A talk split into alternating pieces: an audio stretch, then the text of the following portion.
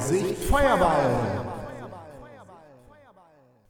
Willkommen zu einer neuen Folge des Vorsicht Feuerball D&D Actual Play Podcast. Ihr hört heute den zweiten Teil unserer D&D 5 Planescape Kampagne.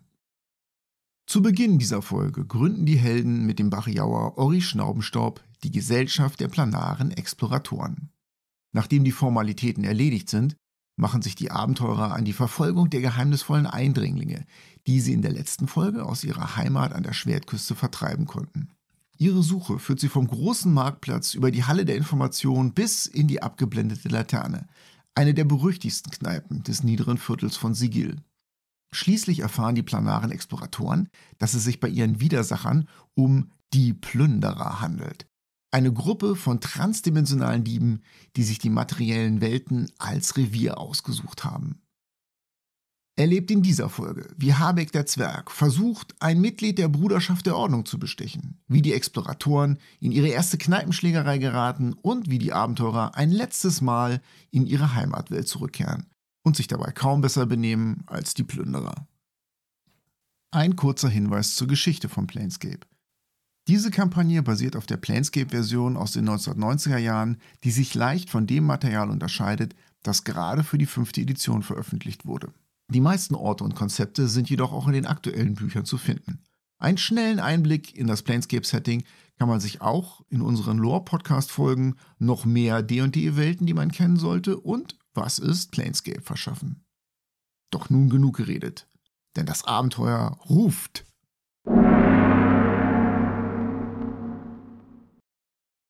Und ab geht die wilde Luzi. Willkommen zum Vorsicht Feuerball Podcast.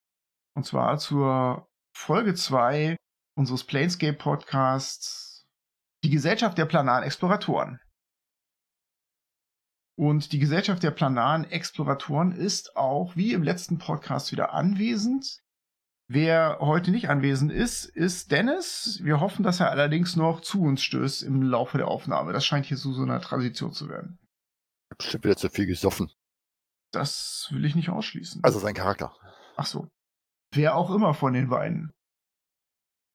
Wer zusätzlich noch da ist, ist Koreana, die von Lisa gespielt wird. Wir begrüßen Lisa. Hallo Lisa. Hallo. Hallo Lisa. Hallo Lisa. Hallo, Hallo Lisa. Die Situation war wie folgende. Ihr hattet aus dem Anwesen von Lady Kindernis einen Dieb verfolgt, der offensichtlich über ein Portal aus Sigil, aus der Stadt der Tore, dort eingedrungen ist. Und ihr konntet den zurückverfolgen in die Stadt Sigil im Mittelpunkt des Multiversums und seid dort nach einigen Zwischenfällen auf den Bariauren Ori Schnaubenstaub getroffen, der euch so ein bisschen geholfen hat, weil er ein Herz für Ahnungslose hat, wie er sich selbst ausdrückt. Ihr habt dann den Dieb in einer wilden Verfolgungsjagd verfolgt und tatsächlich ins Totenbuch eingetragen, wie man so sagt in Sigil. Daraufhin hat Ori Schnaumstaub euch eingeladen in das Hauptquartier der planaren Exploratoren, was so etwas wie eine Art Abenteurergilde ist. Oder eine Abenteurergilde mal eines Tages sein soll, denn wie ihr festgestellt habt, ist die Mitgliederliste der planaren Exploratoren noch recht übersichtlich.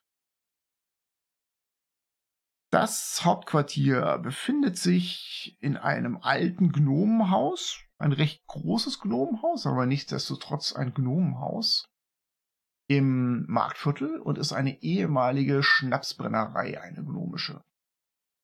Neben Ori anwesend ist auch Coriana, die ja wie gesagt von Lisa gespielt wird. Ihr sitzt am Tisch in einer großen Halle, umgeben von den Resten dieser Distillegeräte, und ihr habt vor euch eine Flasche Geblubber. Ihr seid müde von dieser Verfolgungsjagd und das ist ganz klar, dass ihr euch gleich hinhaut, aber noch habt ihr so ein paar Sachen zu klären.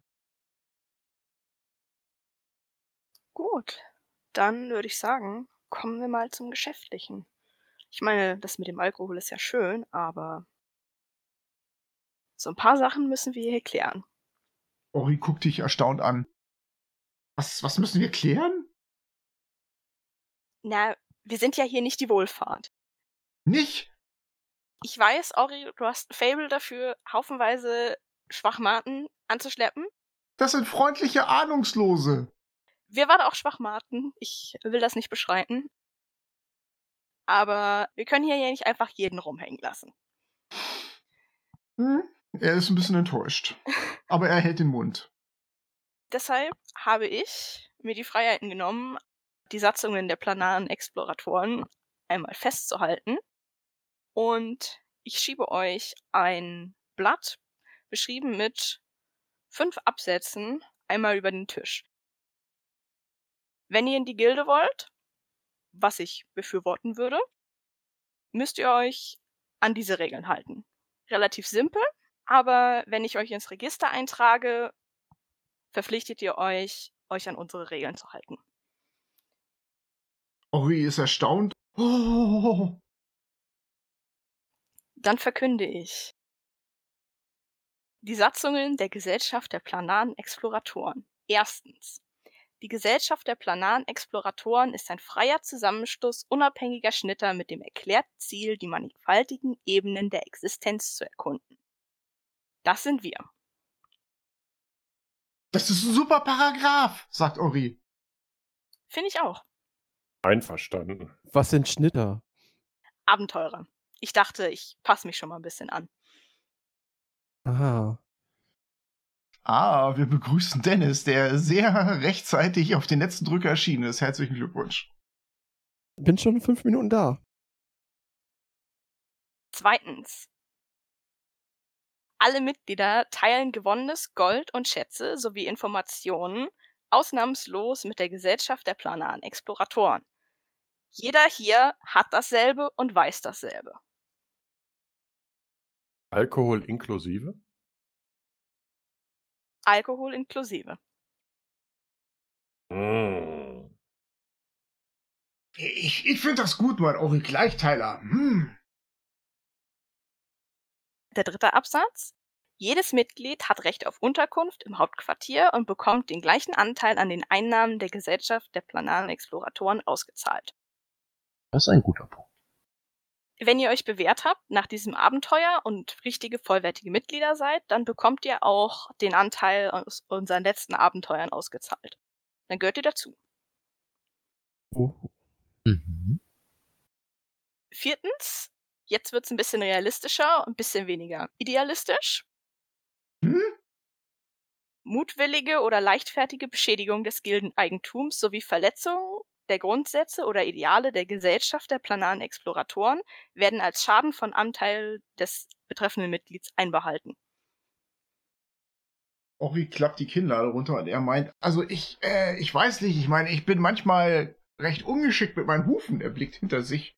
Ich klopf Ori auf die Schulter. So ist es nicht gemeint. Es geht einfach nur darum, wenn ihr auf Werwolfjagd auszieht und aus dem Gildenzeug aus euch großflächig mit Silberscimitars eindeckt, dass ihr die nicht auf der Ebene der Todesgefahr liegen lasst, weil ihr zu faul seid, zurückzukommen und wir dann um mehrere hundert Goldstücke ärmer sind. Ja, dann stellt sich natürlich die Frage, wann ist jemand doof? Kratzt Ori sich an den Hörnern. Die Frage stellt sich nicht. Hm, ein gefährlicher Paragraph. Ha, aber ich verstehe, was du damit bezweckst. Passt einfach auf das Gildenbesitztum auf, dann haben wir keine Probleme miteinander. Klingt vernünftig. Wir lassen nichts zurück.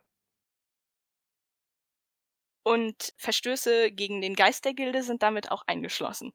Wer Informationen zurückhält und Mitglieder bescheißt, fällt auch darunter.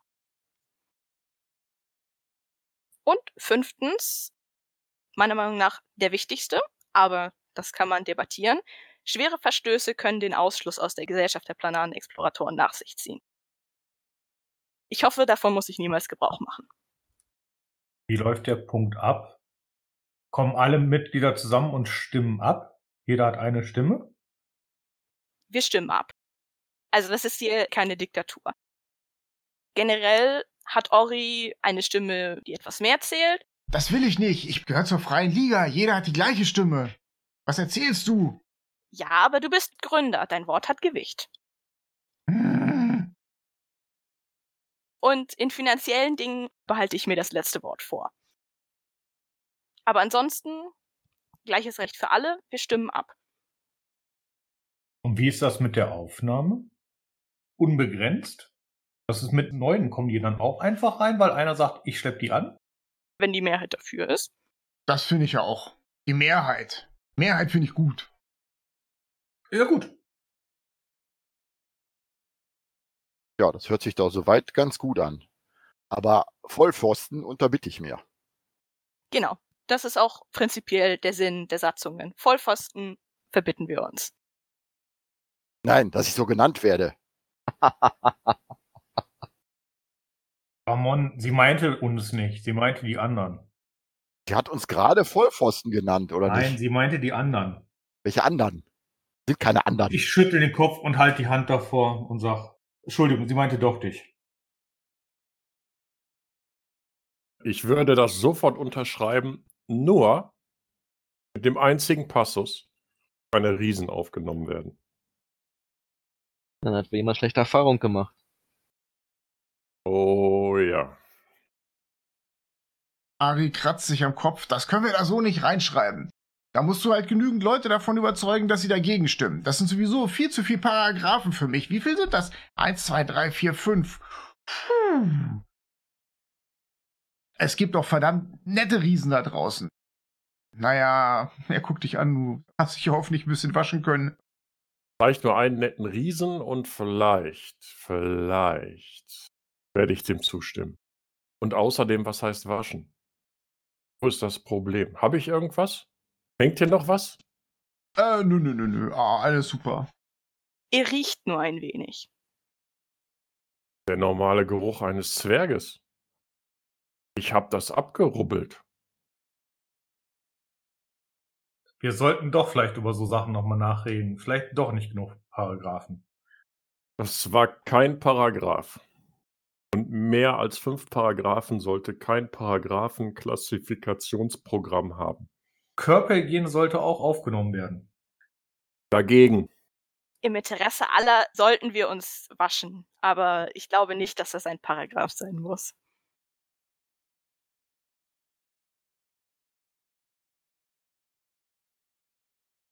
Ja, wenn alle einverstanden sind. Für mich sind es viele Regeln, aber ich find's gut, meint Ori. Ja, her damit. Wo kann ich unterschreiben?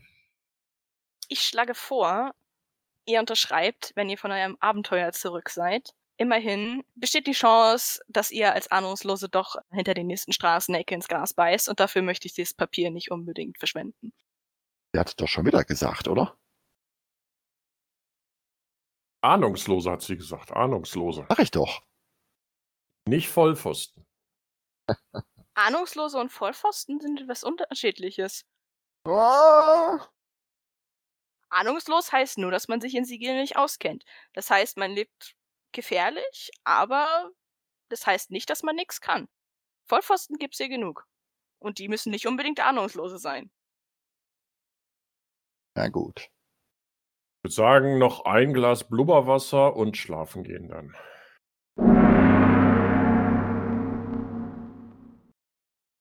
Ihr habt euch Schlafstätten improvisiert und habt eigentlich eine ganz gemütliche Nacht verbracht.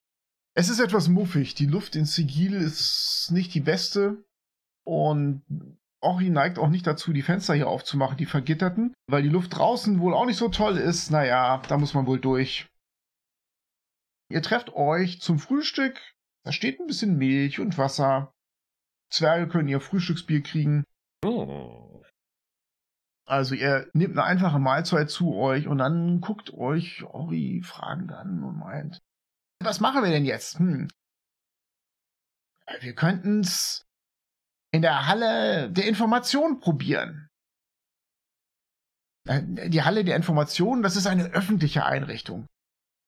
Die wird von den Fated betrieben. Das ist eine Fraktion. Ursprünglich ist das gegründet worden, um Grundbesitz und solche Sachen einzutragen. Verträge und sowas. Aber inzwischen gibt es da jede Menge Registerlisten, die man auch einsehen kann für einen Preis. Es dauert allerdings immer eine Weile, bis man, bis man dran ist. Und was mir sonst noch so einfällt, ist, dass wir Tante Lou fragen können. Äh, die ist gar nicht weit weg von hier. Die hat einen Laden, der heißt Tivums Antiquitäten. Relativ groß und die ist spezialisiert auf den Verkauf von Portalschlüsseln. Wir haben ein relativ gutes Verhältnis zu ihr in der freien Liga. Eventuell brauchen wir ein bisschen Garnisch. Er reibt so die Finger, um Geld zu symbolisieren. Also, was meint ihr, Schnitter? Ja, dann gehen wir doch zur Blume. Tante Lou. Tante Lou. Ja. Ja. Und sag mal, Ori, du hast gesagt, man kann hier druidische Zauber, einen Zauberfokus bekommen? Ich hatte doch meinen Stab liegen lassen, als wir durchs Portal gesprungen sind. Genau. Mein Bogen ist auch weg. Mein Bogen ist auch verschwunden. Dann bietet euch Ori Folgendes an. Er lehnt sich weit aus dem Fenster und er hofft, dass Corianna jetzt nicht zuhört. Er würde ein bisschen was von dem Gold nehmen, was ihr angehäuft habt. Und damit würde er eure Ausrüstung ja so irgendwie vorfinanzieren oder so. Mhm. Mhm. Wir sind doch auch schon ein bisschen vorbezahlt worden. Das können wir doch mit einfließen lassen. Wir hatten doch 50 Gold im Voraus bekommen von der guten Dame. Ich glaube, Arik hatte die aufgeschrieben. Mhm. Das kann gut sein, ja. Ja, ja, ja, ja, ja, ja. Aufgeschrieben, ja. Da, da, da ist der Zettel. Genau, ja. Hier links neben mir. Unter der Pommeschale.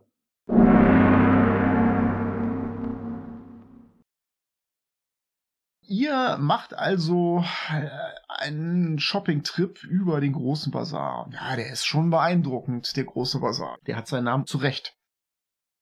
Das ist ein Meer von Zelten und Ständen. Und auf den ersten Blick fällt es schwer, da eine Ordnung reinzubekommen. Aber Ori führt euch da drüber und ihr kommt schnell zu einer kleinen Seitenstraße, wo tatsächlich jede Menge Bögen, Armbrüste, Kurzbögen und Schleudern sind. Und da könnt ihr euch mit allem eindecken, was ihr braucht, um spitze Stöcker durch die Luft zu schießen. Ihr verbringt einen guten Teil des Vormittags damit, über diesen Markt zu gehen mit Ori und man merkt, dass Ori ja schon zu Hause ist. An vielen Stellen wird er in den Arm genommen oder es wird viel zugenickt und gezwinkert. Euch fällt auf, dass Ori überraschend viele Vierbeiner kennt. Also nicht nur Bariauern, auch Zentauren, aber auch Löwenzentauren ja, mit dem Unterkörper einer Großkatze, langen Lockenhaaren und breiten Gesichtern und geschlitzten Katzenaugen, die er als Wemmix bezeichnet. Die sind besonders wild und äh, frei. Und auch einen guten Satz an Satyren. Das scheinen so seine Schnitter zu sein, mit denen er normalerweise umgeht hier. Ähm, der Bazar ist natürlich faszinierend, aber dann irgendwann, als ihr wirklich alles erledigt habt und er euch wirklich überall hin rumgeführt hat und euch vorgestellt hat, marschiert ihr ein paar Straßen weiter. Da ist es ein großer Turm. Ihr würdet sagen fünf Stockwerke. Relativ schlicht und recht dick und breit. Und davor ist ein großes Schild, Tivums Antiquitäten und Türen stehen offen und seltsamste Gerüche wehen euch entgegen. Ihr erkennt, dass der untere Bereich relativ vollgestellt ist mit Kisten und Fässern. Das sieht wie Tante aus. In einem kleinen Fässchen sind nur blaue Steine. In einem anderen sind rausgerissene Seiten aus Büchern. Es ist auf den ersten Blick ein heilloses Chaos, außer dass natürlich in jedem Behälter dasselbe ist. Aber dafür gibt's wirklich viele Behälter. Es gibt Regale an den Wänden, die vollstehen mit Urnen und Töpfen, in denen Dinge sind. Und die euch vollkommen sinnlos vorkommen, eines wie das andere. Ja gut, aber wenn man mal eine leere Seite braucht, ne? Oder eine beschriebene Seite. Beschrieben, mein Freund, beschrieben. Eine alte Frau kommt äh, hinter einem der Fässer hervorgehumpelt, auf einen Stock, einen Knorrigen gestützt. wen haben wir denn da? Schnaubendingsbums? Schnaubenstaub, Tante Lu, Schnaubenstaub. Ori verbeugt sich. Das hier sind Freunde von mir. Äh, schon wieder? Und wir sind auf der Suche nach einem Portalschlüssel, aber mehr nach dem Dunklen um den Portalschlüssel. Also ihr wollt nichts kaufen? Sie guckt enttäuscht. Er hat so eine dicke Brille, die sie sich zurechtrückt. Und weiße, fluserige Haare, als ob die kurz vorm Ausfallen wären. Und dann erkennt ihr, dass sie so zwei kleine Hörnchen über der Brille und vor den Haaren hat. Das ist ein sehr, sehr alter Tiefling. Ich stoß den Ori mal so in die Flanke. Ja, Ori, ähm, wenn wir was kaufen sollten, wenn hier was zu kaufen wäre, wäre es nicht sinnvoll, vielleicht ein, zwei Heiltränke sich zu besorgen? so etwas habe ich nicht. Du bist erstaunt, was sie für gute Ohren hat. Du hast doch leise mit ihm geredet. Ja, natürlich. Ich dränge mich mal so vor und stelle mich vor, mein Name ist Aaron Grünspan und ich wäre tatsächlich an etwas interessiert. Das alles sind doch hier Schlüssel für Portale, richtig? Ja, der Burke ist ein richtiger Schnitter. Meint sie zu Ori? Der kann das Schild da draußen lesen. Richtig, ja, ja. Alles Schlüssel. Ich beschreibe ihr die Blume, die wir gesehen haben, die der verloren hat in unserer Welt. Und ob die so eine Blume hat. Ja, schau mal, hast du vielleicht noch eine da von den Blumen? Weil ich muss schon sagen, hm, Blumen und Blätter verkaufe ich einige verschiedene. Wenn Sie mir die zeigen würden, könnte ich die wiedererkennen. Meine Ordnung entspricht nicht unbedingt dem Material, sondern mehr dem Portal, wo sie hinführen. Wo soll das Portal denn hinführen? Ähm, ja, das weiß ich gar nicht. Ori klopft mit den Hufen und guckt dich so ein bisschen herablassend an. Das Portal führte auf eine materielle Ebene. Na, das ist ja schon mal eine Aussage. Welche Hinterhofwelt war es denn? Er guckt euch jetzt an und meint, jetzt wirklich, das weiß ich nicht, wo ihr herkommt. Hat eure Schatzmeisterin nicht irgendwas erzählt, dass ihr Toril sagt? Tante Lu meint, Ah, Toril. Ja, über die vergisst man viel über diese Welt. das ist da hinten in der Ecke. Da haben wir ein bisschen was zu. sie humpelt in diese Richtung auf ihrem Stock. Dann schauen wir uns das doch mal an. Welcher Bereich von Toril? Sie blickt über ihre Schulter. Ja, die Schwertküste. Ah, da habe ich schon mal gehört. meint sie. Hochtrabender Name, Schwertküste. Schauen wir doch mal. Sie greift in einen Kasten und sie hält Aaron eine Blume vor die Nase. Dann hebt sie ihre Hand und das Licht dunkelt sich ab. Und die Blume beginnt zu leuchten. Hm. Sieht die auch so aus? Nicht nur, dass sie leuchtet, sondern auch die Form und die Farbe wie die Blume? Exaktamente. Die giftige Nachtglocke. Ich frage, wie lange denn die Blume hält, wenn die gepflückt worden ist. Nicht besonders lange. Drei, vier Tage behält sie ihre Leuchtkraft. Deswegen kriege ich immer regelmäßig neue. Sie müssen frisch sein. Und warum weiß ich das? Sie redet so rhetorisch mit sich selbst. Weil die in letzter Zeit öfter mal gekauft werden.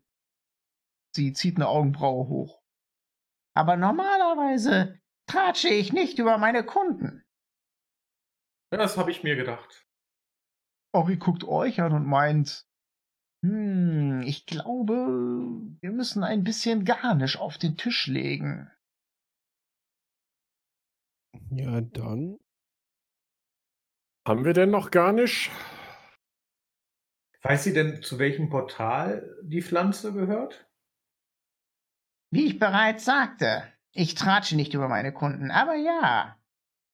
Das Portal befindet sich im niederen Viertel In einem Hinterhof. Es erscheint nur, wenn Licht durch einen Eingang drauf fällt, auf eine Mauer. Das ist unser Portal. Das ist noch nicht registriert, oder? Das geht mich nichts an. Ich verkaufe einfach nur. Mich interessiert nicht, ob ein Portal registriert ist oder nicht. Mich interessiert, ob ich damit Geklemper machen kann. Okay, aber mehr hm, fällt mir dazu nicht ein. Ori fasst in seine Seitentasche und holt fünf Goldstücke raus. Ähm, ich habe gehört, es soll dort große Städte geben an dieser Schwertküste. Er blickt euch an. Ja, zum Beispiel Tiefwasser. Tiefwasser. Hm. Ori beugt sich vor, falls die Prügler hier mal zurück müssen nach Tiefwasser. Hättet ihr da einen passenden Schlüssel? Sie sieht das Gold und ihre Augen blitzen. Natürlich hätte ich hier einen Schlüssel nach Tiefwasser. Fünf Goldstücke. Hm. Sie greift hinter sich und gibt euch ein eingetrocknetes Auge. Wollt ihr nicht wissen, von was das ist? Das Portal ist ein alter Klingengrasbogen in der Nähe der trioptischen Nikepona. Hm, Ich kann euch eine Karte malen, wenn ihr irgendwann mal zurück wollt. Das ist in den fünf Goldstücken mit inbegriffen. Äh, Was eure Blume angeht, hm, in letzter Zeit kommen hier öfter so ein paar, ja, ich würde sagen, hm, Fahrritter vorbei, die dieses Zeug kaufen. Sie deutet auf die leuchtenden Blumen. Hm. Die riechen nach Rauch. Ich hab für sowas eine feine Nase. Ich wette, sie kommen aus dem unteren Viertel. Der eine war ein Gisterei, der ist hier öfter aufgetaucht. Ich würde euch empfehlen, ihr hört euch im unteren Viertel um. Ich habe einmal gehört, wie jemand sagte, wir Plünderer, voller Stolz, als wäre das was Besonderes. Plünderer. Sie zuckt mit den Schultern. So, und jetzt her mit dem Geklimper. Sie streckt ihre alte Klaue aus und Ori schnippt die fünf Goldstücke rüber und sie drückt euch dieses ausgetrocknete Auge in die Hand. Eine Hand wäscht die andere. Und was kostet so eine Blume? Wenn ihr eine haben wollt, ein Silber. Ja, ich gebe ihr ein Silber und möchte so eine Blume haben. Ihr wisst, dass die nicht lange halten. Warum kauft ihr die? Ja, aber mm, vielleicht kann man ja doch noch mal schnell zurück und meine Sachen holen. Tante Lou funkelt dich an, Ramon, und meint, Verdirb mir das Geschäft nicht. sie schnappt sich das Silberstück und drückt dir so eine leuchtende Blume in die Hand. Ja. Na gut, dann sollen wir mal los, ne? Ja, Ori meint, naja, das war ja jetzt nur mittelergiebig. Immerhin wissen wir, es sind die Plünderer oder so und wir wissen, hm, also sie kommen aus dem niederen Viertel.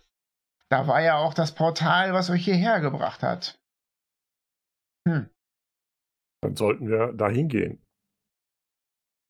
Bevor wir gehen, Ori, was weißt du über die Bewohner aus dem niederen Viertel? Er meint, naja, da weiß ich natürlich eine Menge. Ich bin ja schon lange Käfigbewohner. Die meisten von denen sind hart arbeitende Kerle. Da ist die große Fabrik, die große Manufaktur auch genannt. Da arbeiten recht viele einfache Burks, die sich ihr Silber da täglich verdienen. Mhm. Ähm, Und die Fabrik, das sind große Öfen, die Rauch ausstoßen. Es gibt aber auch jede Menge Portale in die unteren Ebenen. Warum das untere Viertel das untere Viertel heißt, wegen der vielen Portale in die Hölle, in den Abyss, nach Pandemonium und so weiter und so weiter und so weiter. Viel von diesem höllischen Rauch dringt dort hindurch und natürlich der Dreck aus den Schornsteinen. Deswegen muss man sich in Acht nehmen, dass man da keine Käfiglunge kriegt. Versteht ihr? Äh, äh, schlägt irgendwann auf die Brust. Ja, und es gibt einen guten Anteil an Kreuzhändlern und Pfahlrittern, aber nicht so viele wie im Schwarmviertel, meint er. Also genau genommen ist das untere Viertel noch ganz vernünftig. Er nickt dir zu. Wo ist der Unterschied zwischen einem Kreuzhändler und einem Pfahlritter? Während ihr Tibums Antiquitäten verlasst, meint er, also ich würde mal so sagen, er kratzt sich zwischen seinen Hörnern. Der Kreuzhändler, der ist schon so ein bisschen Dicker in der Bregenbüchse. Also, der weiß, wie's geht. Verstehst du? Und denn der Pfahlritter, das ist ja klar, der endet irgendwann am Pfahl, auch bekannt als am blattlosen Baum. Na, ihr wisst, was ich meine. Von den Gnadentötern, den Mercy-Killern. Die hängen ihn auf. Schlinge um den Hals, Stuhl drunter weggekickt. Äh, er streckt dir seine Zunge entgegen. Also ein Kreuzhändler ist jemand, der dich versucht zu übervorteilen mit bisschen Cleverness und der Pfahlritter, der haut dir einfach einen Knüppel über den Kopf und raubt dich aus. Ja, so könnte man es formulieren. Der Übergang ist fließend. Gut, gut. Ja, wollen wir denn jetzt erstmal zu dieser Bibliothek oder was es da auch war? Auf jeden Fall. Wäre ich dafür.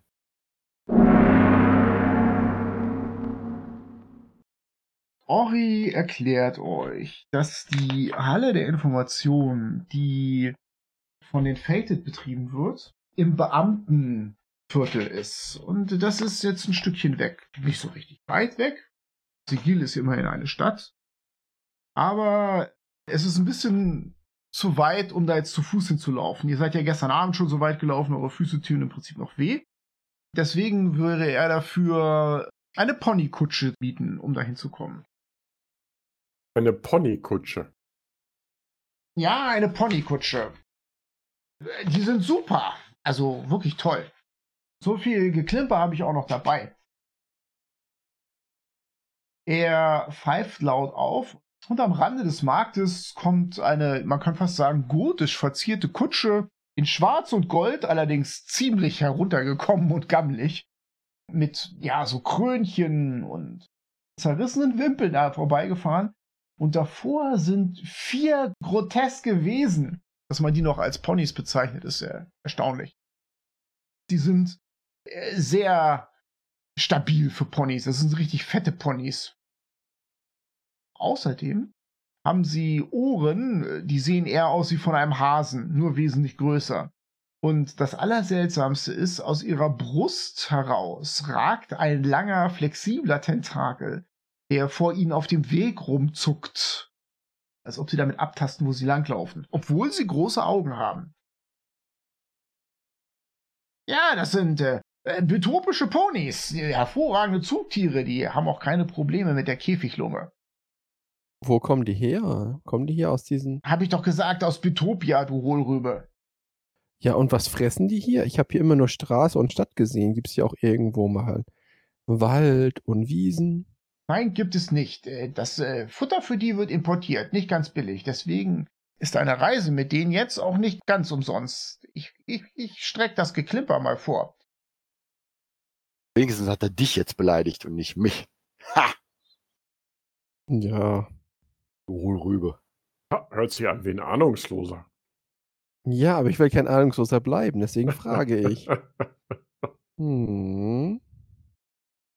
Ori trabt einfach nebenher. Der ist immer eine Bariauer. Der fährt nicht mit der Kutsche, jedenfalls nicht zur Strecke.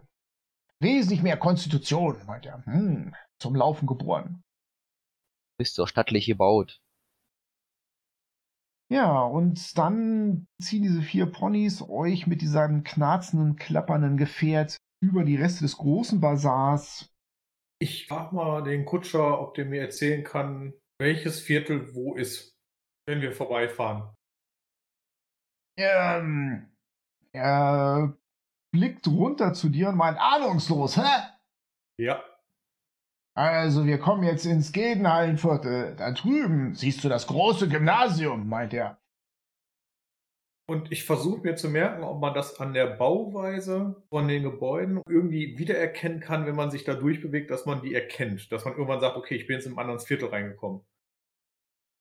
Also, das geht natürlich ineinander über, aber nachdem ihr eine Weile in diesem Gildenhallenviertel seid, fällt dir schon auf, dass die Gebäude hier wesentlich ordentlicher und aufgeräumter sind. Es sind viel mehr Reihenhäuser hier, auch wenn die alle mit diesen Klingen verziert sind und Spitzdächer haben, aber es ist nicht so chaotisch wie im Marktviertel. Aber dieses Gildenhallenviertel ist auch gar nicht so groß und geht dann ins Beamtenviertel über. Und das scheint noch ordentlicher zu sein, bis ihr dann in die Nähe der großen öffentlichen Festhalle kommt. Das ist ein riesiges, aufragendes Gebäude mit einem skurril aussehenden Turm voller Spitzen und Klingen. Und der Kutscher erklärt euch, ja, das ist das Hauptquartier der Sensaten. Die haben hier einiges zu sagen. Was sind die Sensaten? Äh, Es ist eine der Fraktionen. Außerdem könnt ihr euch da einen schönen Abend machen. Wenn ihr versteht, was ich Oh. meine. Da ist einiges zu hören an Musik und Tanz und Theater. Die Sensaten halt. Dieser Teil des Beamtenviertels sieht auch wesentlich fröhlicher aus. Ihr hört von vielen Stellen Straßenmusik. Ihr seht Jongleure. Aber dann wird es wieder ordentlicher und ihr seht vor euch einen großen weißen Platz mit einem weißen Marmorgebäude. Und da hält die Ponikutsche an und eure Reise ist beendet. Dann zwänge ich mich mal da raus. Ori kommt hinterhergetrappt und deutet auf dieses große Gebäude, die Halle der Information. Ich bedanke mich recht herzlich und lass einen Silber bei ihm. Hm, er nickt dir zu. Das ist willkommen. Und Habeck, ihr solltet wirklich duschen. Bitte? Ich habe mich gestern mit Sand abgerieben. Ja, da war der bestimmt benutzt oder sowas. Ja, äh, über diesen Platz patrouillieren Wachen. Das muss dieses Harmonium sein. In blutroten Rüstungen. Die haben auch wieder diese langen Stäbe mit Bärenfallen vorne dran, die wirklich brutal und fies aussehen. Die äugen euch misstrauisch an. Und Ori wirft sich so eine Satteldecke über sein freies Liga-Symbol, also Tätowierung, das er auf seiner Flanke hat. Und außerdem guckt er an den vorbei. Wir sind hier nicht gern gesehen, hm? Äh, so freie Liga halt. Ihr habt da keine Probleme. Wenn, dann ich.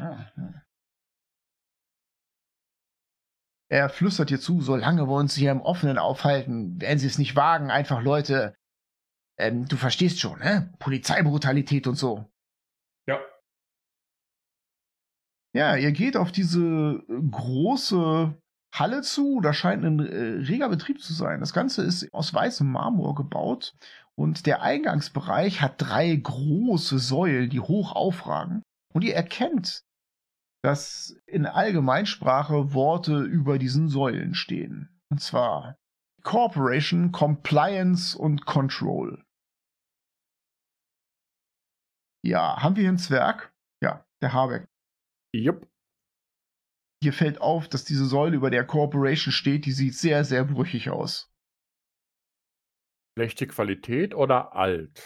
Irgendwie hat die einen mitgekriegt. Du würdest sagen, da sollte man sich nicht gegenlehnen, wenn man die Halle der Informationen nicht zum Einsturz bringen möchte. Hm.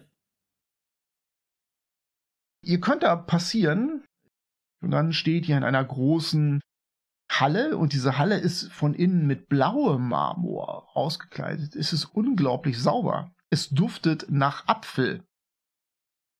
Und das sind mehrere Wachen, die sehen jetzt wieder ganz anders aus als diese Harmoniumstypen von draußen. Die haben grünlich-schwarze Rüstungen, deren Schwerter haben Zahnklingen und die sehen, wie soll ich sagen, eine Spur aggressiver aus noch. Ori flüstert euch zu, das sind Mercy Killer, nicht mit denen anlegen. Ihr erkennt große, breite Gänge, die durch Torbögen nach links und rechts führen. Sieht aber nicht so aus, als ob ihr euch hier frei bewegen solltet, denn diese Mercy Killer Wachen, die gucken euch schon äh, ein bisschen seltsam an. Vor euch erkennt ihr einen immensen großen Marmorschreibtisch. Neben diesem Marmorschreibtisch sind zwei Hände aus Silber, die da aufragen. Die sind so nach oben abgewinkelt, also Unterarme im Prinzip mit abgewinkelten Händen. Und in diesen Handflächen brennt Räucherwerk. Das muss dieser Apfelduft sein. Hinter diesem Schreibtisch, dem großen, erkennt ihr ein Bariawa, der dahinter steht, mit feinen Hörnchen, hm, in einer weißen Robe über seinem Oberkörper und seinem Gewand. Er blickt euch von oben herab an. Das ist doch hier die Halle der Informationen. Wir hätten gerne eine Information über so ein Amulett, was wir gefunden haben. wo das herkommt, was es bedeutet. Er zieht langsam eine Augenbraue hoch, sehr langsam. Ah ja. Ich beantworte keine Fragen. Ihr müsst das passende Büro finden und dort einen Termin vereinbaren, eine Verabredung treffen. Wo wäre denn für unsere Frage das passende Büro? Für diese Auskunft bin ich nicht qualifiziert. Er schiebt dir so ein in Leder gebundenes schmales Buch rüber. Sucht euch das passende Büro selber aus. Ich bin nicht für eure Auswahl verantwortlich. Ihr blättert da durch. Da steht einiges drin. Wonach haben wir nochmal gesucht? Wir suchen nach diesem Amulett. Was haltet ihr denn von dem Bureau of Customs and Traditions? Oh, das klingt gut. Kommt denn dieses Amulett eigentlich her? Das haben wir aus dem Portal mitgenommen, ne? Oder hat der Typ das bei sich gehabt? Der Typ hatte das bei sich. Okay, dann würde ich auch sagen, of Customs of Traditions. Processing Fee? None. Dann lass uns dahin. Genau. Dann frag ich den guten Mann hinter dem wunderschönen Wesen, wo das Bureau of Customs and Traditions ist. Das werde ich euch nicht ohne weiteres sagen, aber was ich euch sagen kann, ist, dass ihr dort äh, eine Vereinbarung treffen könnt. Er guckt nochmal in seine Liste. Oh, ich sehe gerade, das Büro der Bräuche und Traditionen verlangt keine Prozessionsgebühr. Er zuckt mit den Schultern. Was ist denn in die gefahren? Naja, schön. Ähm, allerdings ist die Warteliste ziemlich lang. Ihr könntet in zwei Tagen einen Termin bekommen. Ja, können wir uns auf die Liste setzen lassen? Natürlich, kostet ja nichts. Er zeigt ein kaltes Lächeln. Ich stups Ori mal in die Flanke. Vielleicht können wir das beschleunigen. Komm mal mit raus, da müssen wir drüber reden. Ich gehe mit raus mit der Liste in der Hand. Die Mercy Killer behalten euch scharf im Auge, damit ihr da keinen Kreuzhandel treibt. Gut, ihr geht in den Eingangsbereich, dass ihr aus der Hörweite seid und Ori meint, hey, das ist ein Governor. Habt ihr gesehen? Der hat das Symbol der Bruderschaft der Ordnung. Dem können wir jetzt nicht einfach irgendwelches Garnisch anbieten. Das geht ganz, ganz schlimm schief. Hm. Er fasst in seine Tasche. Ich hab noch zehn Gold. Ich meine, Koreaner reißt mir die Hörner vom Kopf, wenn ich die jetzt ausgebe. Das Problem ist, wir können sie nicht einfach hinlegen. Er tritt von einem Ruf auf den anderen und dann gibt er diese zehn Golds an Aaron. Hm, Mach du. Was haltet ihr denn alle davon, wenn wir die 10 Gold in die Liste legen, die Liste zusammenfalten und die diesem wunderbaren, was auch immer er ist, hinlegen und fragen, ob sich die ganze Sache vielleicht, weil es dringend ist, nicht wahnsinnig beschleunigen ließe? Ich drück dir mal die Liste in die Hand und sag, versuch dein Glück. Dann nehme ich die. Ori meint, ich wäre sehr, sehr vorsichtig. Das ist die Bruderschaft der Ordnung. Das müssen wir sehr gut verpacken. Ich verstecke diese 10 Goldstücke verteilt äh, in dieses Buch und werde zurückgehen an den Wachen vorbei und ihm die auf den Tisch legen, die zurückschieben und sagen, ja, wir würden uns sehr gerne eintragen lassen. Äh, und äh, wenn er das, äh, wenn es möglich wäre, aber nur als Ausnahme, eventuell und überhaupt, dass wir an der Liste etwas hochrücken könnten. Aber wir wollten nur die Liste zurückgeben. Wir würden uns jetzt schon mal bei ihm bedanken. Also, du machst das wie gesagt und legst ihm das hin. Er schlägt dieses Buch auf, weil er natürlich merkt, dass sich das komisch anfühlt. Und du machst einen Überzeugenwurf. Allerdings machst du den mit Nachteil. Difficulty Class 14. Überzeugen. Gott, es ist eine Eins. Kreuzhandel. Zischt er. Gerade in dem Augenblick, wo er dieses L von Kreuzhandel fertig gesprochen hat, hörst ihr das siebenfache Klirren von Zahnschwertern, die aus Scheiden gerissen werden. Das ist jetzt aber peinlich. Äh, äh, habt ihr, nein, äh, ich habe das falsche Buch abgegeben. Äh, das, das sieht aber jetzt sehr, sehr äh, verdächtig aus. Nein, das war nicht meine Intention. Äh, verzeiht, verzeiht. Ich glaube, ich nehme das Buch nochmal zu, zurück. Das war das falsche Buch. Stell das so schräg. Er schlägt mit seiner Hand auf das Buch. Die Mercy Killer machen so einen Schritt auf euch zu und der Bariauer Beamte hinter dem Schreibtisch hebt seine andere Hand. Die eine liegt fest auf dem Buch. Bestechungsversuch, Kreuzhandel. Die Mercy Killer gucken ihn fragend an, deuten auf dich. Ihr werdet sofort des Gebäudes verwiesen. Ich verhänge eine Strafe von zehn Goldstücken. Er schüttet dieses Gold aus dem Buch raus und holt einen Kasten und auf dem steht drauf Strafgebühren. Füllt sie da rein, klack, klack, klack, klack, nickt dir noch zu. Raus.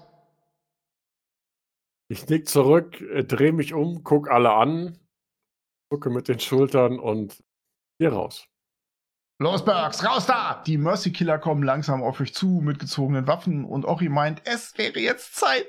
Er winkt der Kiste zu, tschüss, Geklimper. Und äh, ja, dann seid ihr auch schon draußen.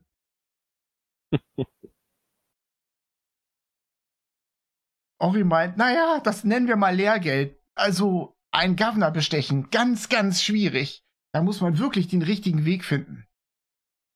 Es läuft richtig hier. Hm. Er zuckt mit den Schultern und meint, ist hier jedem schon passiert. Wie geht's weiter? Was meint ihr? Unteres Viertel? Was denkt ihr alle? Gute Idee. Die einzige Möglichkeit, jetzt weiterzukommen. Richtig. Uri, gibt es hier eigentlich noch irgendwelche Glaubensgemeinschaften? Es gibt jede Menge Glaubensgemeinschaften. Es gibt jede Menge Tempel in Sigil. Gibt es hier auch Okma? Wer? Okma? Noch nie gehört. Wartet mal, wir könnten nachfragen in der Halle der Information. Ah, nee, besser keine gute Idee.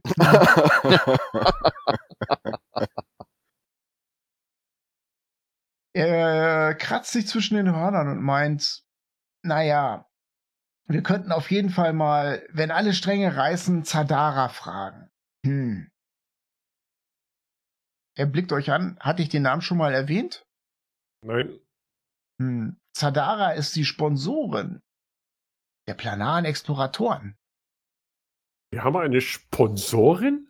Ja, eine wohlmeinende Geldgeberin, die alle Vorkaufsrechte auf den Loot hat, den wir nicht gebrauchen können.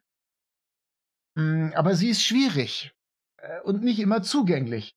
Ich würde das, er tritt von einem Huf auf den anderen, wirklich als letztes probieren. Vielleicht lässt sie uns vor, sie ist, er schluckt, mh, hm, exzentrisch. Ach, Ramon kann sie bestimmt betören. Was? Ja, oder wir schicken wieder den Zwerg vor, meint er und schüttelt den Kopf. Der Zwerg mit der Silberzunge.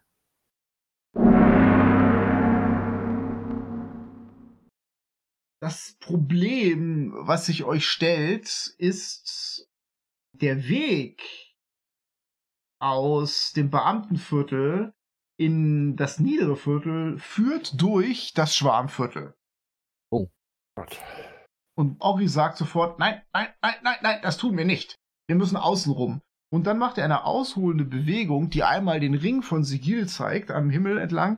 Das bedeutet, dass ihr einen langen, langen Fußmarsch vor euch habt.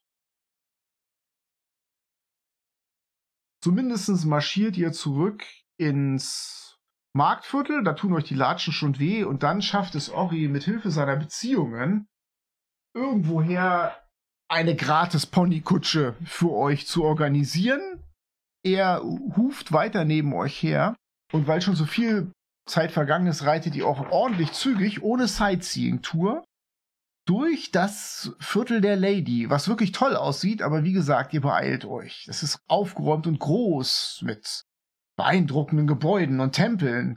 Und dann schließlich wird die Luft trockener. Während wir an den Tempeln da vorbeireiten, konnte ich denn da irgendwie ein paar erkennen? Nö, keine Chance. Einfach zu viele, verschiedene. Ja, ihr hustet, die Luft wird dicker. Das ist genau dieselbe Luft, die ihr gestern geatmet habt, als ihr aus diesem Portal gekommen wart, in diesem Hinterhof. Ja, und dann eine gute Stunde später seid ihr in der niederen Meile und weil es euch nichts Besseres einfällt, lasst ihr euch in der Nähe dieses Hinterhofs raussetzen. Auf der gegenüberliegenden Straßenseite ist so eine Gruppe Zwergen mit komischen Mützen tief ins Gesicht gezogen. Einige von denen äh, haben noch irgendwelche Arbeitsgeräte in ihren Händen, Zangen, gehen die Straße weiter entlang, gucken über ihre Schulter. Ihr merkt eindeutig, ihr seid hier so eine Art Fremdkörper. Ich grüße Sie mit einem freundlichen Hi ho. Die grüßen aktiv nicht zurück. Hm. Komische Zwerge. Ich frage Uri, wo lang? Äh, naja, niedere Meile. Er überlegt einen Augenblick und meint, hm, Mann, ich glaube, wir sollten uns irgend, äh, irgendeinen ein Alehouse oder ein Geblubber mal ansehen und da versuchen wir es mal auf die ganz klassische Art, ihr wisst schon. Hat jemand von euch noch Geklimper dabei? Ein Silber noch. Oh, Wahnsinn. Das ist jetzt das Letzte, was wir dabei haben. Ansonsten müssen wir zurück zu Coriana, die wird uns schön was erzählen. Das möchte ich nicht. Also zwei Goldstücke habe ich auch noch. Ich habe noch 30 Goldstücke. Oh, damit kommen wir ein Stück voran, würde ich sagen. Wir haben einen Sponsor gefunden. ah. ja, Meldor wird auf die Schulter geklopft. Willkommen bei den planaren Exploratoren. Ori meint, wir könnten es im roten Pony probieren. Das scheint mir ein guter Ansatzpunkt zu sein. Es ist gar nicht weit von ihr. Ihr hustet so ein bisschen wegen der strengen Luft hier, aber ihr kommt dann ein paar Straßen weiter. Bevor wir da hingehen, Arek, du hast dir doch jetzt die Pflanze geben lassen. Mhm. Wir sind doch gerade hier am Portal. Wolltest du nicht vielleicht mal das Restgeld abholen? Ja, das können wir machen. Und dann jetzt auch die Gegenstände. Mhm. Welches Restgeld wollt ihr abholen? Dafür, dass wir Rosen abgeknickt haben und verschwunden sind? Der Dieb ist doch jetzt nicht mehr da. Das ist ein guter Punkt. Genau, wir haben den Dieb verfolgt und der Dieb hat dann nochmal ordentlich Rabatz gemacht und so und ist dann abgehauen. Gehen wir einmal zurück, fragen, ob er nochmal wiedergekommen ist und wenn sie sagt nein, dann sagen wir, hätten wir jetzt gerne unsere Bezahlung, dann haben wir das Problem gelöst. Und wenn es nochmal auftritt, sollen sie Bescheid geben. Dann knicken wir nochmal eine schwarze Rose ab und äh, verschwinden durch das Portal. Ich finde die Idee super. Ja. Ist begeistert bestimmt. Ori meint, ich setze keinen Fuß auf irgendeine materielle Welt. Das müsst ihr alleine machen. Er schüttelt den Kopf. Wie lange braucht ihr? Halbe Stunde vielleicht. Halbe Zehn Stunde. Minuten. Wunderbar. Ich gehe schon mal ins rote Pony. Ori, wir wissen nicht, wo es ist. Er beschreibt euch das, zeigt euch den Weg. Es ist wirklich nicht so weit weg von hier. Es sind nur zwei, drei Straßen neben eurem ominösen Hinterhof. Würde ich jetzt sagen, es ist die ähnliche Zeit, wo wir hier hingekommen sind?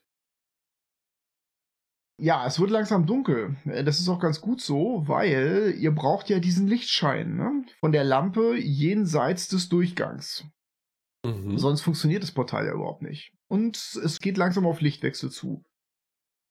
Ihr habt einen Tag durchgelatscht. Sigil ist groß. Ja. Dann sage ich, wir gucken mal, ob das jetzt funktioniert. Und wir kommen dann so schnell wie möglich wieder. Ja, ich zähle drauf. Äh, könnte mir jemand ein bisschen Geld vorstrecken? Ich meine, ich habe auch schon was vorgestreckt, damit ich im roten Pony nicht, äh, naja, ihr wisst schon, schnorren muss. Wenn wir nicht wiederkommen, musst du halt die Geldausgaben erklären. Ja, das kriege ich schon hin, ja, ja. Ich gebe Ori ein Gold. Eins, Äh, wie viel brauchst du denn? drei. Gib ihm fünf. Dann gebe ich ihm fünf. Oh, wunderbar. Er klopft dir auf die Schulter. Dann viel Glück mit eurer primären Welt da. Ich werde mich nicht betrinken. Ich werde schon mal mein Ohr ans Klingengras halten und zusehen, dass ich was rausbekomme. Ja, sprach's und er geht ins Rote Pony.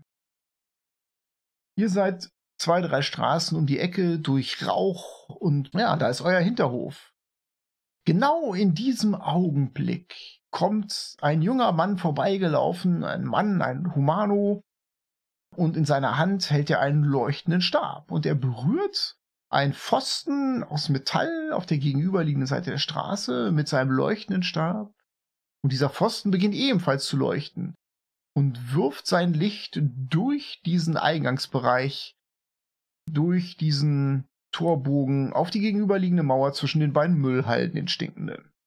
Also, hat er jetzt einfach nur Licht gemacht oder hat er ein Portal geöffnet? Nein, der hat einfach nur diesen Lichtkreis definiert, der das Portal definiert. Okay. Nachtwächter. Ja, ja, scheint so.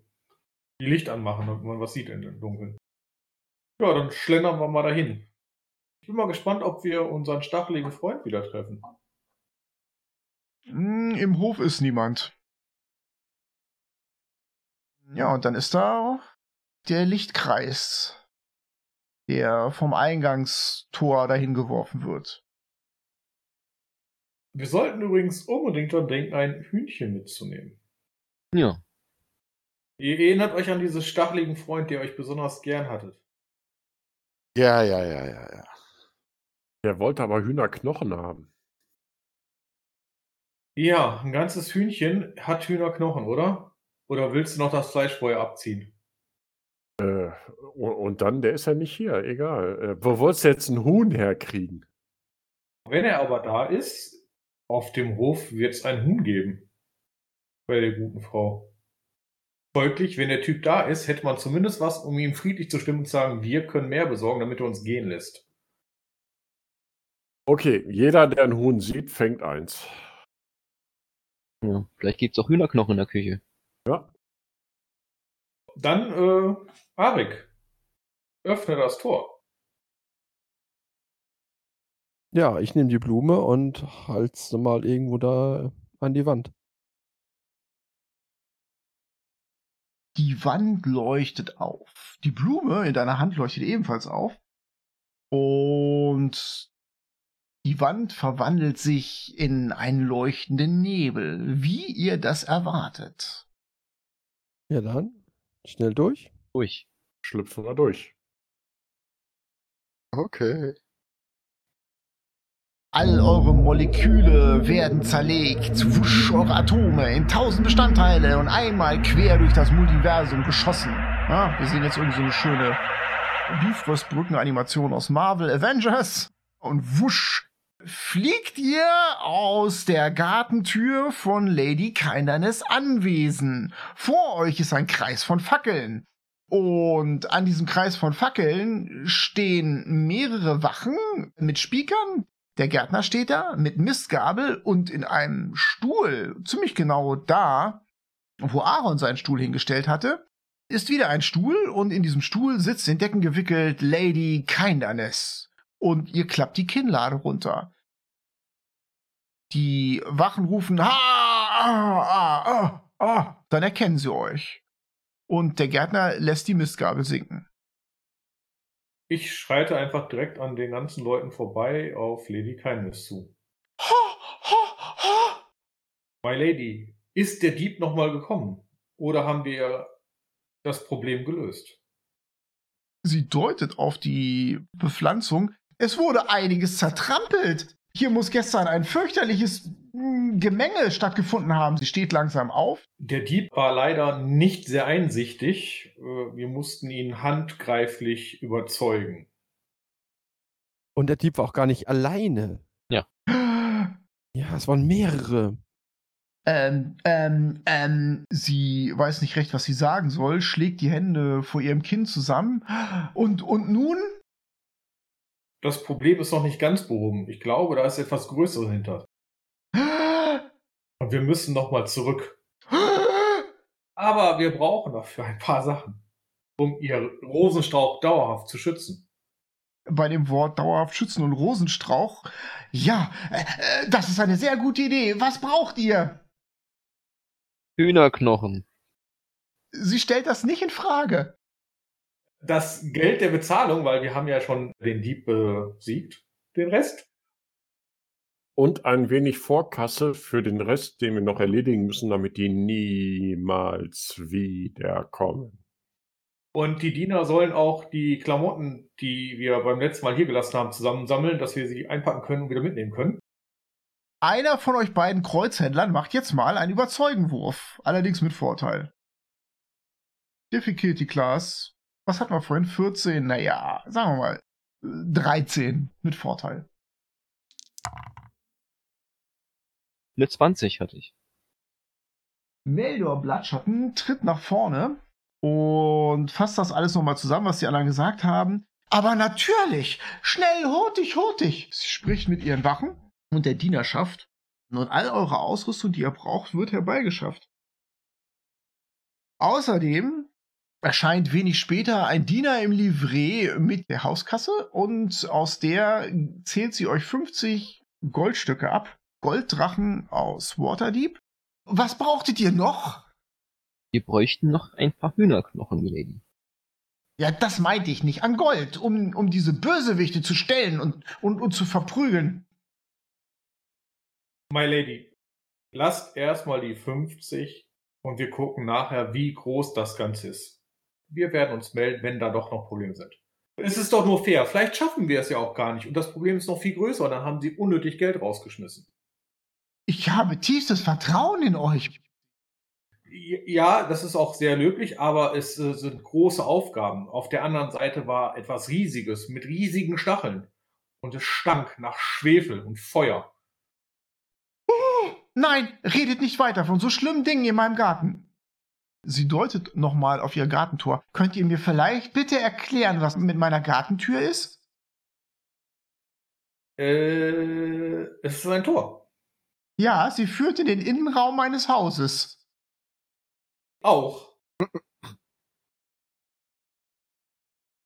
Während ich das so erzählt habe, deute ich einmal kurz zu Meldor und deute nochmal so auf die Rosen und rede mit ihr weiter. Ja, das ist ein Tor in eine andere Welt. Ihr Problem kommt aus einer anderen Welt. Andere Welt? Ich erkläre es, wenn wir mehr Zeit haben. Wir haben leider keine Zeit versuche mich so, während die Lady abgelenkt ist, ungesehen zum Rosenstrauch zu schleichen und eine Rose zu besorgen. Du machst bitte einen Slide of Hand, also einen Fingerfertigkeitswurf. Du kriegst Vorteil darauf, weil Aaron ja die Lady ablenkt. Jetzt gucken natürlich noch ein paar andere Leute dahin, aber die haben jetzt nicht alle diese Liebe zu dieser schwarzen Majestät. Ich rufe noch mal zu ein paar Dienern. Diener, bitte, schnell. Wir brauchen auch noch mal etwas Wasser, Bier und Wein.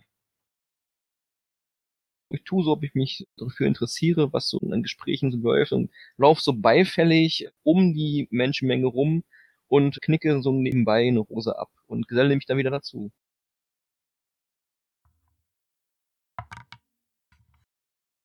Es wäre eine 24. Ja, mit einem Knick hast du die dunkle Majestät in deiner Hand und lässt sie in deinem Ärmel verschwinden. Mhm. Wunderbar. Wenn dann jetzt die Leute mit dem Bier und dem Wein kommen, dann auf zurück. Und die Hühnerknochen. Ja, die Hühnerknochen, ganz wichtig. Setz mich da erstmal wieder irgendwo hin. Hühnerknochen haben sie nicht, aber sie bieten euch an, drei lebendige Hühner euch mitzugeben. Wenn ihr wollt, dann drehen sie denen auch den Hals rum. Perfekt. Gut, äh, gesagt, getun, getan. Vor euch türmt sich der kleine Haufen Ausrüstung auf. Und in der Tasche von Meldor Blattschatten ist die dunkle Majestät. Ich sage zu allen, die sollen alle einen Schritt zurücktreten. Es kann sein, dass dort Flammen auch rausschießen können oder nochmal Diebe, die wir zurückschlagen müssen. Und stupse ihn so an, dass er jetzt die Blume davor halten soll, während ich zu den rede und sage, wendet euch ein bisschen ab und hoffe, dass er in der Zeit dann die Pflanze da dran hält. Genauso werde ich es tun. Und ich schreie noch, schließt die Augen, es könnten Blitze entstehen. Und kreuzt nicht die Strahlen, ist klar. Ja, ihr schockiert das anwesende Publikum genügend. Alles tritt zurück, schließt die Augen, wendet sich ab. Lady Keinernis als allererstes, die will das alles gar nicht sehen.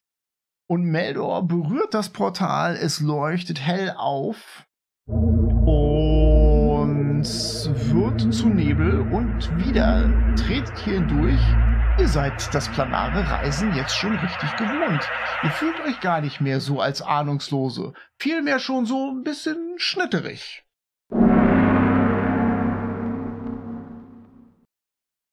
Im Hof, als ihr dort ankommt, es ist ja bestenfalls eine halbe Stunde vergangen, steht Ori Schnaubenstaub. Und auf Ori Schnaubenstaub, halb hängend, erkennt ihr einen Bullywug, einen Quaker und den übelsten, den ihr je gesehen habt, mit einer nassen, runterhängenden Robe und schwankend.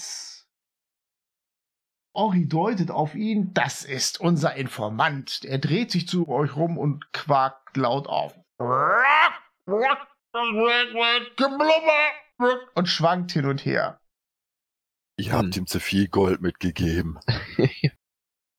Ori meint, ah, der ist ganz nett, das ist Krakoa. Oder so irgendwie. Und der Bullywug meint, Krakoa. Und schwankt hin und her. Ähm, lang lebe Schlommel die Pulp und alle Vari Variauren. Und deutet auf Ori. Ha, ich hab das Gold gut angelegt, meint er. Ich sag zu Habeck, Vorsicht, die können bestimmt auch kotzen. Ich gehe mindestens fünf Schritte zurück, bleib stehen und gehe nochmal zwei weitere zurück. Ori stützt den Bullywug so ein bisschen und drückt ihm noch so einen Flachmann in die Hand, den er mit eurem Gold organisiert hat. Also im Grunde hat mir Krakoa ja schon alles gesagt, nur damit ihr mir es auch glaubt und meine Glanzleistung hier bezeugen könnt. Also Krakoa, was weißt du über die Plünderer? Das sind Kräuterhändler der übelsten Sorte. Wir haben sich damit in der abgeblendeten Laterne. Das ist eine Kneipe drei Straßen weiter. Gerühmt, dass sie jetzt unterwegs sind und alle, alle, alle. Und dann passiert das, was vorher gesagt wurde. Er beugt sich vor und übergibt sich und macht einen dritten Haufen hier in diesem gastlichen Ort. Ja, es stinkt fürchterlich, was er in seinem Magen hat. Ihr tretet einen Schritt zurück. Als er damit fertig ist, reicht ihm Ori einfach noch die Schnapsflasche.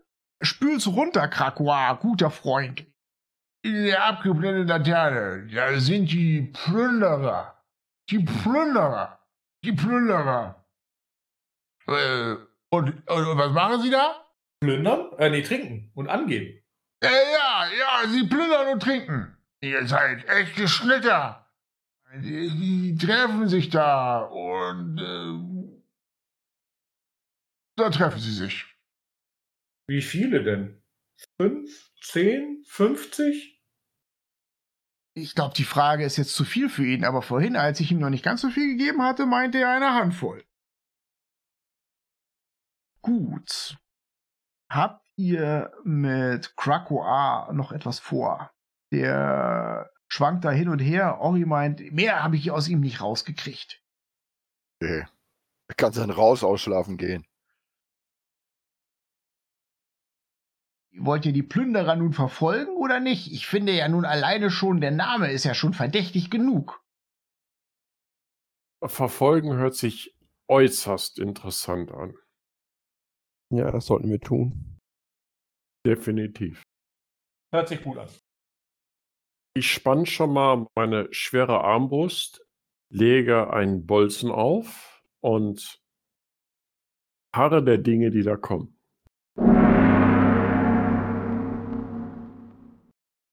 Eine halbe Stunde später, es ist jetzt schon ganz spät in der Nacht, genau die richtige Zeit, um in der Hooded Lantern in der abgeblendeten Laterne einzukehren. Und das ist wirklich ein, ein ganz schlimmes Wasserloch hier. Äh, auch ihr meint, haltet euer Gold, wenn ihr noch welches habt, dicht am Körper und haltet eure Schiffs und, und eure Sprüche bereit.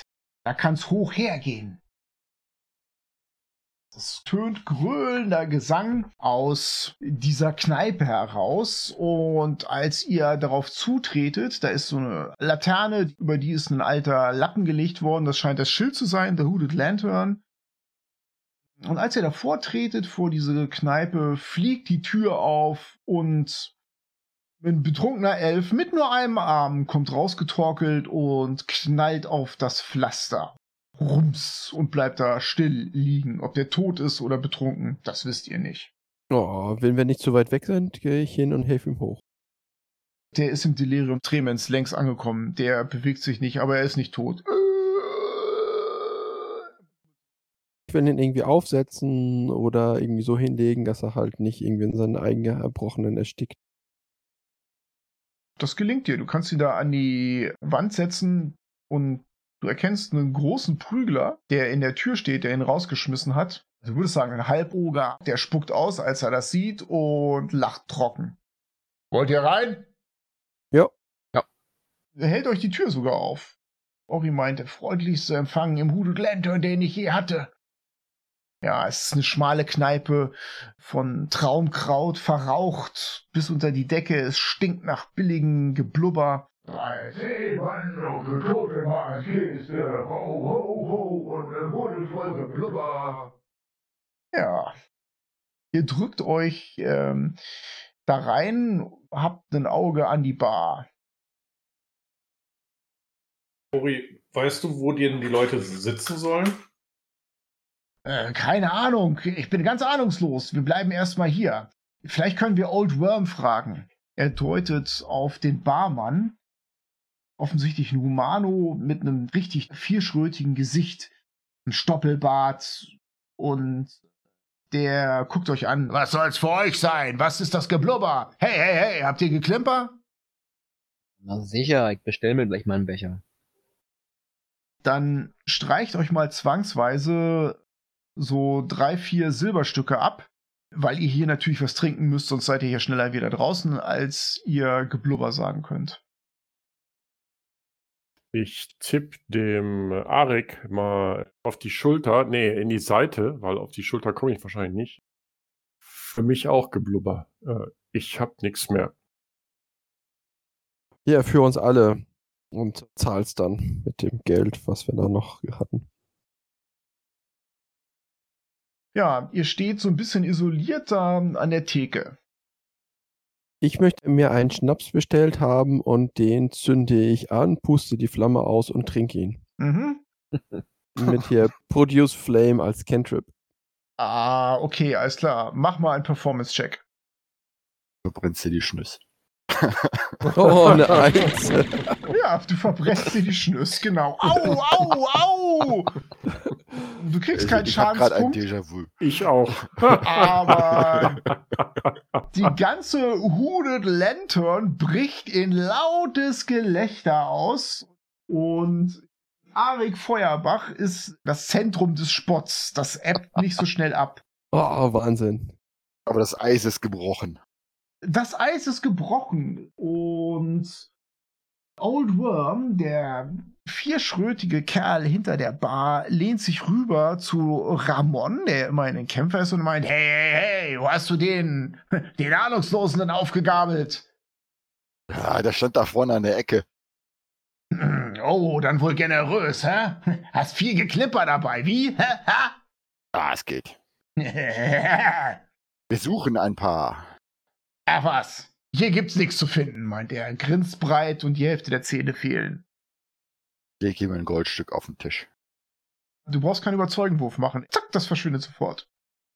Er lehnt sich so vor. Na, Freund, wen suchst du denn? Ein paar Leute von den Plünderern. Oh, die Plünderer. Ja, die rasseln die Knochenkiste gerade besonders laut. er deutet quer über diesen engen Saal und Da sitzen tatsächlich zwei Humanos. Es ist jetzt nicht so, dass die euch misstrauisch anstarren, aber naja, im Prinzip haben euch ja alle angestarrt nach der Nummer von Arik. Mhm. Und äh, als du zurückguckst, gucken die weg. Schwupps. Er flüstert dir zu, der Old Worm, das sind welche von den Plünderern. Ich hol mal das Amulett raus und drück das mal Ramon in die Hand. So dass der das nicht sieht. Dann mach bitte einen Fingerfertigkeitswurf hier, of Hand. Difficulty Class 12. Oh, umgekippt von einer 18 auf eine 6. Ja, gib schon her das Ding. Es gucken mehrere Leute interessiert zu, unter anderem auch die Plünderer. Das Silber blitzt kurz auf, als du das rüberreichst. Ich würde von der Situation ablenken wollen und den beiden ein Blubberwasser spendieren. Ja, das funktioniert natürlich. Old Worm nickt dir zu und schiebt dir das rüber, bringst den Jungs selber. Ah, Also, Melder, du hast jetzt hier zwei Klingengraspisse-Drinks vor dir stehen und die musst du jetzt rübertragen. Und du kannst jetzt auch selber trinken. na, dann bring ich sie rüber. Ja, du gehst an den Tisch rüber, drängst dich an zwei betrunkenen Gisterei vorbei. Eigentlich sind ja alle schon betrunken. Und kommst bei den beiden Humanos an. Die gucken dich misstrauisch an. Ja, ich stell den die Krüge hin und sage, hey, ihr sieht so unglaublich hart aus. Ich wollte mich mal was spendieren. Mach mal einen Überzeugenwurf. Mit Nachteil. Oha. Difficulty Class 14.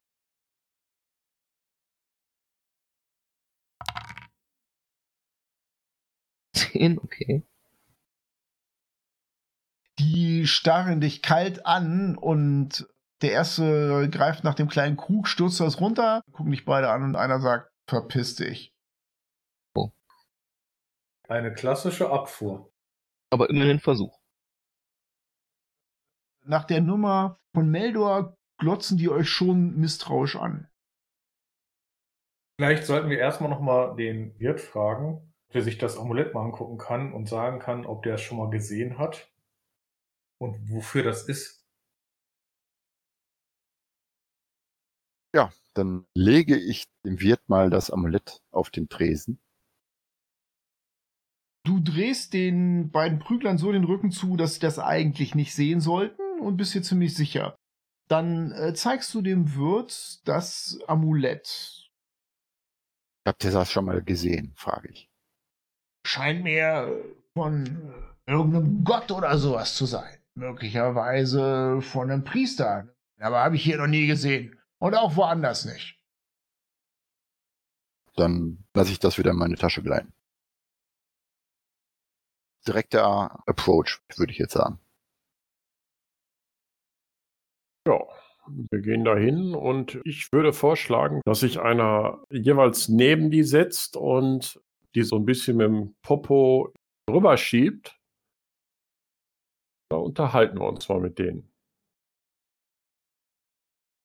Die fühlen sich natürlich sofort unter Druck gesetzt. Das erkennt ihr an deren Körpersprache. Als ihr mit fünf Schnittern, Ori hält sich da im Hintergrund, auf die zukommt. Und deren Hände wandern sofort an ihre Scimitars, als ihr näher kommt. Ori zieht eine Augenbraue hoch, als er das sieht.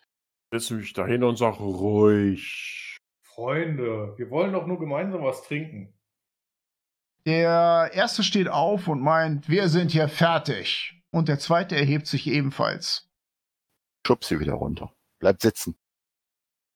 Ich drück meinen auch so am Oberschenkel runter. So, pop. Initiative. Oh. Oh, das kam jetzt unerwartet. Kneipenschlägerei. Kneipenschlägerei ins Sigil und dann in der Hooded Lantern. Aber da steht da extra drin, dass das eigentlich sowieso jeden Abend stattfindet. Ich war schon fast dabei zu sagen, wir sind für heute durch, aber dann geraten wir doch nochmal in ein Gefecht. Initiative von Arik, bitte. 22. Initiative von Habeck. 13. Initiative von Meldor. Elf. Und Initiative von Ramon. Den. Und Initiative von. Aaron, 17. Okay, die Situation ist wie folgende. Arik kann zuerst etwas tun. Du siehst, wie die beiden ihre Simultas ziehen. Arek, du siehst auch, wie mehrere Gäste um euch herum überrascht zu ihren Waffen greifen. Du siehst, wie dieser Halboger am Eingang hinter sich greift, wo eine Keule steht. Was tust du? Ich mache einfach nur ein Produce Flame, also ein Cantrip, den bereite ich vor, aber ich feuere ihn noch nicht ab. Ich lasse einfach so eine kleine Flamme auf meiner Hand tanzen. Sobald einer von den anderen tatsächlich seine Waffe zieht, also nur von den Plünderern, von den beiden, und auf einen von unseren Leuten draufhaut, würde ich diese Flamme halt auf den abfeuern. Auf diesen Oger hinten nicht. Deine Hand geht in Flammen auf, du hältst die vor die und machst dich bereit, den auf die abzufeuern. Leider sind die Gäste um euch herum viel schneller, weil die auch nicht so diese Panik haben, die sind ja nicht eingekreist. Die sehen, es wird eine Waffe gezogen, die sehen, ihr habt da so ganz leichte Gewalt angewendet. Das reicht ihnen schon aus. Einer ruft, hey, das ist mein Freund! Ihr seid euch schon gar nicht so sicher, ob die sich schon jemals gesehen haben, aber es existiert hier ein Grund für eine Schlägerei. Der sieht die Flamme in deiner Hand, der Typ hinter dir. Ein schmaläugiger Gisjanki oder sowas. Oder ein Gisterei. Wer kann die auseinanderhalten? Auf jeden Fall hat er ein Kurzschwert plötzlich in seiner Hand und schlägt damit auf deine Flammenhand. Und der würde Rüstungsklasse 18 treffen. Ja, das schafft er. Er schlägt mit der flachen Seite auf deine Hand, das tut aber schon doch recht weh. Du kriegst sechs Schadenspunkte. Oh, das tut ganz schön doll weh. Wie viele Hitpoints hast du? Oder zehn, jetzt schon noch vier. Kein offenes Feuer hier drin! Da habe ich ja mein Konzentrationsding nicht geschafft. Der Flammenspruch verlöscht, als das Schwert dich da trifft. So, Aaron ist dran. Ich möchte mich gerne in die Ecke, wo die Tür ist, hin verziehen. Und zwar mit den Händen nach oben und nach außen, so dass man sieht, dass da keine Waffe ist. Und sag, Kneipenschlägerei! Da hinten ist sie! Zeig ich da hinten. Die Leute, die Waffen gezogen haben. Zu deinen Freunden. Nee, nee, zu der anderen Seite. Da, wo der das Schwert gezogen hat auf den Finger. Das ist, wo deine Freunde sind. Auf jeden Fall weg von dir.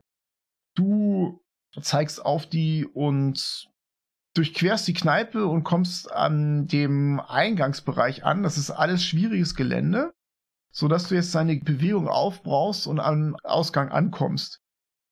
Ich würde gerne, wenn irgendeiner von den beiden Richtung Ausgang läuft, will ich dann zaubern. Dann kannst du deine Aktion nutzen, um einen Zauber fertig zu machen als Ready Action. Dann musst du allerdings auch den Spruch halten. Was ist das für ein Zauber? Chili Touch. Chili Touch. Äh, Chill Touch, Entschuldigung. Chili Touch finde ich cool. Heiße Berührung. Ich versuche das so zu machen, dass das zumindest so wenig wie möglich Aufmerksamkeit erregt und achte auch darauf, dass sich nicht irgendeiner hier bedroht fühlt in der Umgebung.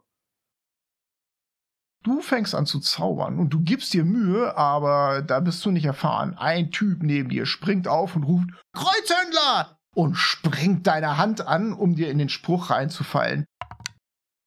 Und springt vorbei und kracht irgendwo zwischen die Stühle. Ori ist dran. Der schreit, nein, ihr Ahnungslosen! Und kantappert mit aller Geschwindigkeit an dir vorbei zum Ausgang. Dreht da um zieht seinen Kopf ein und holt seinen Langbogen raus. Legt einen Pfeil auf die Sehne, schießt aber nicht. Habeck ist dran. Ich springe auf und rufe: Freibier! Ich bezahle. Du machst einen Bluffwurf. Difficulty Class 12 mit Nachteil. Deception. Deception heißt das? Ja, leider nicht. Neun. Das nimmt niemand so richtig wahr. Der Plünderer springt auf, reißt sein Scimitar raus und schlägt mit aller körperlicher Gewalt auf Arik. Und er trifft eine Rüstungsklasse 20. Ja. Scimitar, drei Schadenspunkte. Der zweite Plünderer springt ebenfalls auf, zieht sein Scimitar. Habeck hat hier gerade Freibier geschrien. Das glaubt er ihm nicht und er greift Habeck an, verfehlt ihn aber. Jetzt ist Meldor dran. Genau, ich bin ja im Hintergrund und mache dann meinen Kurzbogen bereit und schieße auf den, der gerade mit Arek beschäftigt war. Du kannst Sneak Attack anwenden, weil der im Nahkampf mit Arik ist. Ich treffe eine 10. Äh, Das reicht nicht so richtig. Die haben Lederrüstungen und sind ziemlich geschickt. Der kann diesen Pfeil wie auch immer in der letzten Sekunde ausweichen und der knallt surrend in die Holztäfelung, in die alte Gammlige. Na, dann war's das. Wenn du dich nicht mehr bewegen willst, ist dann Ramon dran. Also Kneipenschlägerei mit Waffen, so sieht's aus. Ja, dann steche ich mit meinem Rapier auf den ersten ein, der noch nicht ganz aufgestanden ist. 15. Das trifft. Wow. 11 Piercing. Du rammst ihm das in die Seite rein. Oh, der schreit auf. Oh, Totenbuch, Eintritt, nein. Oh, und eine blutende Wunde rutscht von deinem Rapier runter und fällt zu Boden. Der ist in wenigen Augenblicken ist der tot. Ich fuchtel mit dem anderen Kurzschwert von der Nase von dem anderen rum. Na, du als nächstes? Gut, du kannst als freie Aktion einen Einschüchternwurf machen. Mit Vorteil Difficulty Class 14. 17. Er starrt auf den verblutenden Körper äh, seines Mitplünderers und nein, das darf nicht wahr sein. Hey, hey, hey, hey, ich, ich bin doch nicht wahnsinnig. Meine Bregenbüchse. Er fasst sich an den Kopf und senkt seine Waffe. Ich kann ihn heilen. Das sage ich. Laut zu dem anderen, nachdem Ramon ihn eingeschüchtert hat. Ihr hört die donnernde Stimme des Old Worm hinter der Theke. Steckt eure verfluchten Schiffs ein, ihr Hohlrüben! Das könnt ihr mit dem Harmonium besprechen! Raus mit euch! Wenn nicht jetzt jeder sofort seine Waffen senkt, dann wird Halbzahn euch die Schädel einschlagen! Ja, Halbzahn ist offensichtlich der Oger. Der hat seine Keule, die kreist um seine Hand herum. Und alle, die nicht zu euch gehören, die ganzen Gäste, die aufgesprungen sind, gucken A auf die blutende Leiche am Boden, B auf Halbzahn und C auf Old Worm und lassen ihre Waffen sinken. Es herrscht eine Sekunde Schweigen im Raum. Henri Schnaubenstaub bewegt sich leise aus der Kneipe raus. Kantappa, kantappa. Ich senke meine Waffe. Ja, ich auch. Ich hatte meine Waffe ja noch gar nicht gezogen. Ich gucke, dass ich dann aufstehe und dann auch vorsichtig rausgehe. Old Worm hat von irgendwoher eine ganz, ganz schwere Armbrust mit einem Doppellauf. Los, raus, raus, raus! Ich halte die Hände nach oben, deute mit dem einen Finger auf den Verblutenden und soll er hier tatsächlich sterben? Kannst den mitnehmen. Hol rüber. Ich gucke den anderen Typi an, den Plünderer. Komm, hol deinen Kumpel raus. Ich heile ihn und dann reden wir.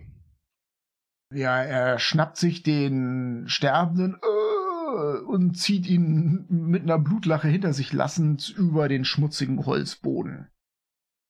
Als ihr an Halbzahn vorbeikommt, hält der seine linke Hand euch hin. Rauswurfgebühr. Hm, Ich gebe ihm eine Goldmünze. Er schnippst mit dem Finger zweimal. Hm, Ich gebe ihm noch eine Goldmünze. Er schnippst nochmal. Hm, ich gebe noch eine und ich habe jetzt nichts mehr. Und dann hält er dir auch die Tür auf. Ja, danke schön. Ich gucke mir den Typen an, der da auf dem Boden liegt und mache ein Healing Word. Meine Hand leuchtet auf, eine kleine Flamme ist dort zu sehen und die flattert rüber wie ein kleines Glühwürmchen und es flammt einmal kurz auf und die Wunde schließt sich.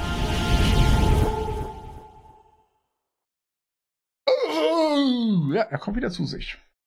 Du kriegst Inspiration. Oh, Dankeschön.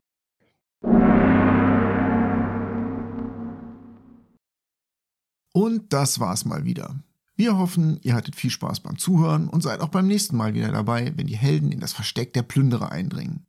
Wenn ihr Fragen oder Feedback zur Folge habt, könnt ihr jederzeit einen Kommentar auf unserer Website, unserem YouTube-Kanal oder unserem Discord-Server hinterlassen. Den Einladelink für Discord findet ihr auf unserer Website.